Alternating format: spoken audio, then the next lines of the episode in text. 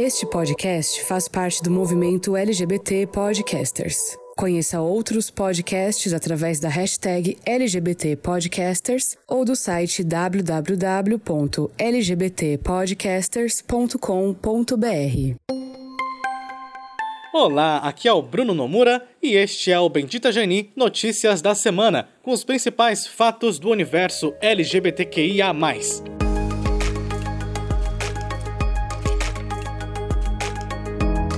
Edição deste ano da Parada do Orgulho LGBT+, de São Paulo, a maior do mundo, está oficialmente cancelada. O anúncio foi feito pela associação que realiza a parada e pela Prefeitura de São Paulo. A Parada SP é anualmente no mês de junho, mas a edição 2020 havia sido adiada para novembro por conta da pandemia. Agora, a data de novembro foi cancelada, já que a aglomeração de pessoas é um dos fatores que favorecem a transmissão do coronavírus. A parada SP do ano que vem já tem data marcada, dia 6 de junho de 2021. O presidente nacional do PTB e ex-deputado Roberto Jefferson fez comentários homofóbicos para atacar ministros do Supremo Tribunal Federal, o STF, em uma live num canal bolsonarista. Jefferson chamou os ministros de sodomitas e falou mais umas barbaridades, inclusive racistas. Vou reproduzir só um trecho mais leve porque, ao contrário do ex-deputado, a gente aqui tem respeito. Abre aspas. Tem dois ministros lá no STF que têm esses gostos, né? Tem ministros de rabo preso e dois de rabo solto. Um é o Carmen Miranda e o outro é o Lulu Boca de Veludo. Fecha aspas. Carmen Miranda seria Edson Fachin Lulu seria o ministro Luiz Roberto Barroso. O Ministério Público Federal já foi acionado e deve analisar se entra com denúncia contra o ex-deputado. O Brasil deve ter um recorde de candidaturas de pessoas LGBTQIA+, nas eleições 2020, aponta um levantamento da Aliança Nacional LGBTI+. Os partidos ainda vão oficializar as candidaturas a partir do mês que vem, mas existem ao menos 411 pré-candidaturas LGBTQIA, que pretendem disputar o pleito, oito para prefeituras e o restante para câmaras de vereadores. Partidos de esquerda lideram o número de pré-candidaturas, por ordem: PT, PSOL e PDT, cada um dos três com mais de 60 pré-candidatos LGBTQIA uma mulher trans cearense foi morta a facadas em seu apartamento em Milão, na Itália. A Manuela de Cássia foi Miss Pantera Gay em 1997 e se apresentou em programas de TV como o do Raul Gil. Vivia na Itália há mais de 20 anos e ajudava a família em Fortaleza, pagando plano de saúde, faculdade para a irmã e escola para os sobrinhos. O caso está sendo investigado pela polícia da Itália.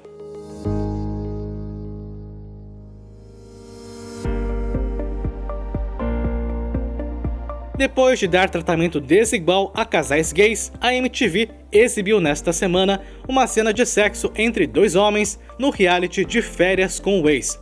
É a primeira temporada do programa com a participação de gays, mas a emissora foi criticada por censurar duas vezes cenas íntimas entre eles, especialmente porque cenas de relações entre héteros são absolutamente comuns no programa. O recuo aconteceu depois que o Ministério Público recebeu uma denúncia por conta da censura no programa. A Netflix decidiu cancelar a produção de uma série na Turquia depois de sofrer pressão de autoridades locais para censurar um personagem gay. Com a recusa da Netflix, a plataforma de streaming não obteve permissão para filmar a série. A homossexualidade não era o principal tema de If Only, que contaria a história de uma mulher infeliz com o casamento e que volta no tempo para o momento em que ficou noiva do marido.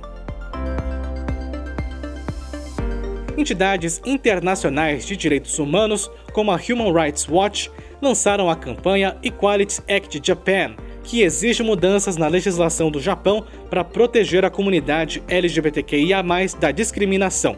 A pressão ocorre especialmente porque o Japão vai sediar as Olimpíadas no ano que vem e não tem leis nacionais antidiscriminação ou que reconheçam o gênero de pessoas trans. Depois de revelar que vai lançar um livro infantil contando a história de uma menina com duas mães, a apresentadora Xuxa Meneghel foi alvo de muitas críticas de grupos conservadores. Xuxa se defendeu das críticas no Instagram e compartilhou um texto escrito por outra pessoa que diz que a única cura gay em que acredita é o fim da homofobia. A cura ocorre quando a culpa desaparece, quando a pessoa deixa de se sentir errada, quando consegue ser feliz sem medo, sem pensar em doença ou pecado. Fecha aspas.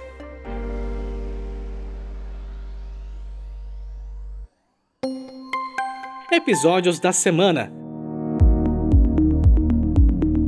Na terça, nós falamos de representatividade LGBTQIA, em animações infantis.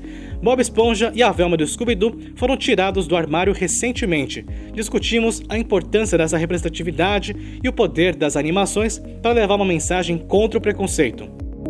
Na quinta, nós discutimos o discurso da opção sexual, que muitos conservadores, inclusive Roberto Jefferson, tentam emplacar entendendo por que tornar a orientação sexual em uma escolha é prejudicial para o movimento LGBTQIA, abrindo até brechas para tal da cura gay. O link para as notícias citadas no episódio de hoje estão na newsletter publicada no benditageni.com.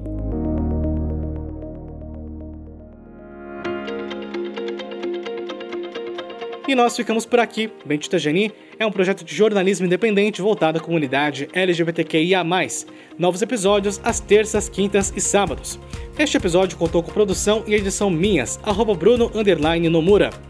Siga a gente nas redes sociais, estamos no Instagram, Facebook, Twitter e LinkedIn. Seu exercício jornalístico de resistência, reflexão e amor fica por aqui. Muito amor e até mais!